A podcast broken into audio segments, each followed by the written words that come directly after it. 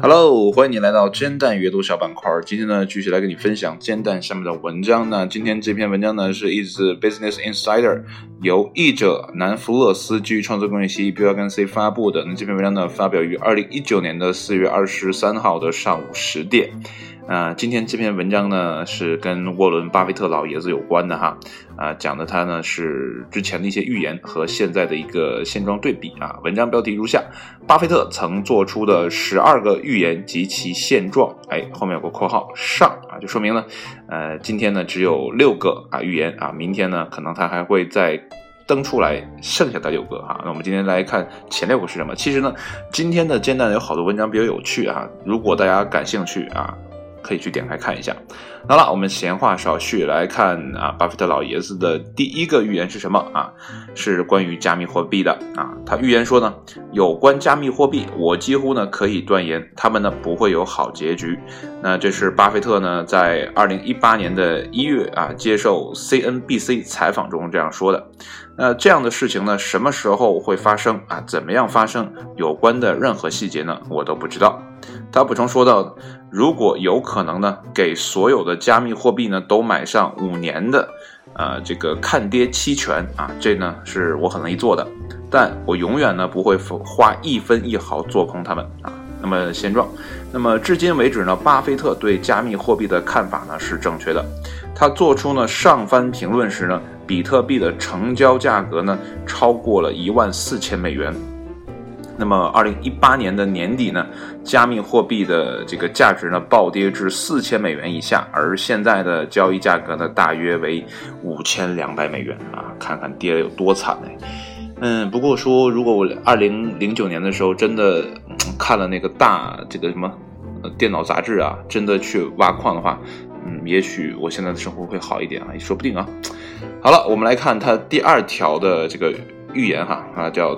地球平面派啊，那这个这个标题后面呢有一个小括号是这样说的，呃，调查显示呢，十八到二十四岁的美国人中呢，有三分之一都不确定地球的形状。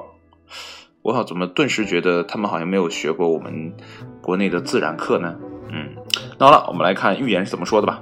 那么轮船照样环行地球啊，但地评论社群呢会繁荣下去。这是一九八四年五月份，巴菲特呢在哥伦比亚大学商学院演讲时说到的。那么现状呢，在当下时的语境呢，啊，巴菲特只是在暗示啊啊，在当时的语境下哈，巴菲特只是在暗示金融市场中顽固的否定主义啊，但他呢对于这些所谓的。地评论者的预测呢是正确的啊，近年来呢啊该理论呢得到了更多人的支持啊，就是很多人有更多的人支持地评论，呃，这个在之前的什么内容好像有听说过哈。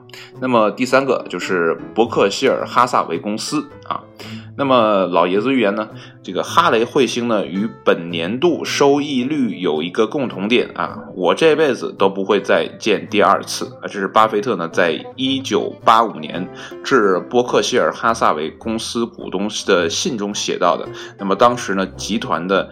呃，净值增长了百分之四十八点二啊！他还说呢，该年度的该公司的每股账面价值呢，啊，百分之二十三点二的年复合增长率呢，是另一个不会出现第二次的百分比。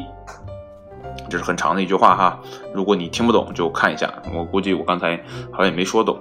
那现状是什么呢？近二十年后，巴菲特呢对于第一个百分比的预言呢啊才出了差错。那么伯克希尔哈萨维呢净值啊于一九九八年增长了百分之四十八点三。啊，这已经超过它之前的那个净呃净值了。虽然呢，如此大的涨幅呢，归功于呃企业为并购而发行的股票。那么通常情况下呢，百分之四十八点三的利好值呢，呃利好啊，值得大家呢原地空翻。但今年不是啊，他是这样预言，呃，他是这样告诉投资者的。那么关于第二个百分比的预测呢，直接走偏啊。伯克希尔哈萨维的每股账面价值呢，于第二年。这个年度呢就增长了百分之二十三点三，这个老爷子预测失误了哈。好了，下面是第四条预言啊，是关于呢希尔斯百货啊。那么这后面也有个小括号啊，就是美国著名的连锁百货公司是沃尔玛之前美国最大的零售商。那么二零一八年呢，其母公司申请破产。那巴菲特是怎么预言的呢？巴菲特呢，于二零零五年五月呢，在堪萨斯大学呢，告诉学生，那么希尔斯百货首席啊，这个人叫艾迪啊，是不是这么叫啊？将很难使连锁百货呃商店呢恢复活力。他警告说呢，竞业对手呢，如沃尔玛和好事多，可能会用低价战略呢对付希尔斯啊。当时呢，希尔斯刚被凯马特收购。这可能也是一个什么公司啊？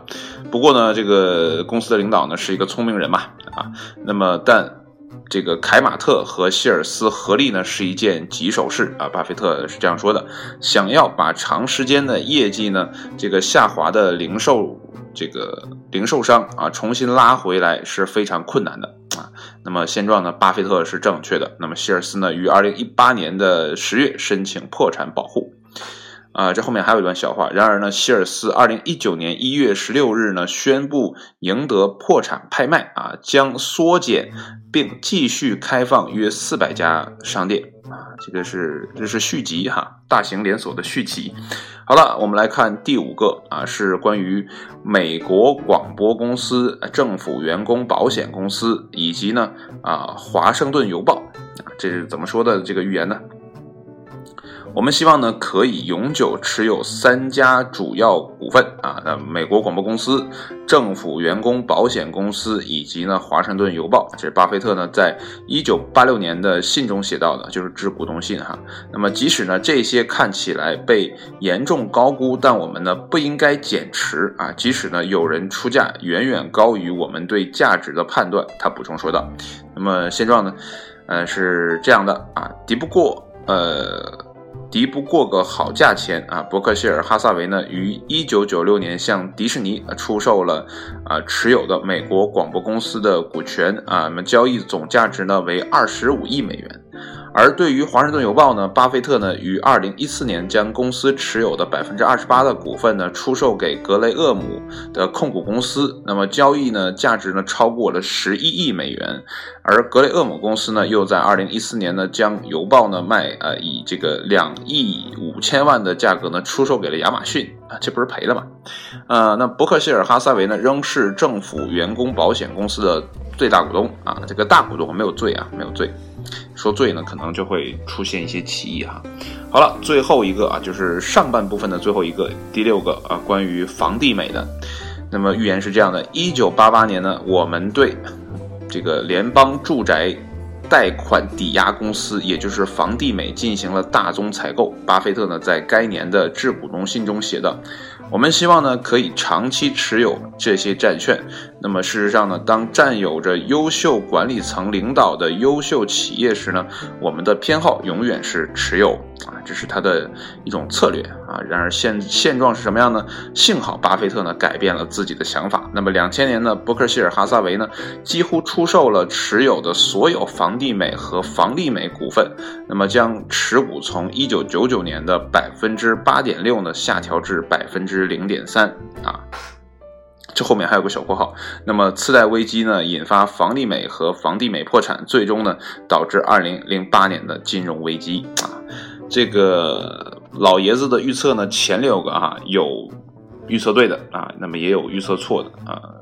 怎么讲呢？无论你在于什么样的一个高度哈，这个预测未来这件事呢，总有点不太靠谱啊。所以最好的预测呢，就是不去预测啊，因为预测呢，大部分都会错。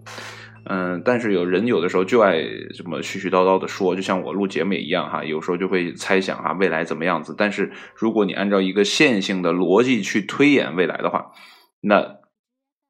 它可能是一个样子，但是实际上有很多的事情啊，它是，呃，像基因突变一样的，砰的就蹦到这个世界上，你根本没法想到说啊，会有这么一个东西出来啊，在你这个呃推演未来的模型里，你就没有加入这个选项，那根本不会推演出那个未来的样子。所以呢，啊，很多事情没有办法那么精准的预测，无论是像巴菲特这样啊久经啊沙场的老爷子也好，还是谁也好，所以对未来的预测呢，大家都是。啊，这个多少会有点不靠谱啊。但是靠谱呢，多半是基于现有的一些数据啊，不会太远期的一种预测呢，可能会好一点。但是如果把时间呢拉到一个非常长的一个维度的话，呃，这个预测呢多半是会跑偏的啊。那好了，今天的节目呢就到这里啊，这是上半部分啊，我看看明天会不会有下半部分。如果感兴趣的朋友呢，可以关注一下明天的下半部分。那好了，今天的节目到这里，谢谢你的收听，我们明天再见，拜拜。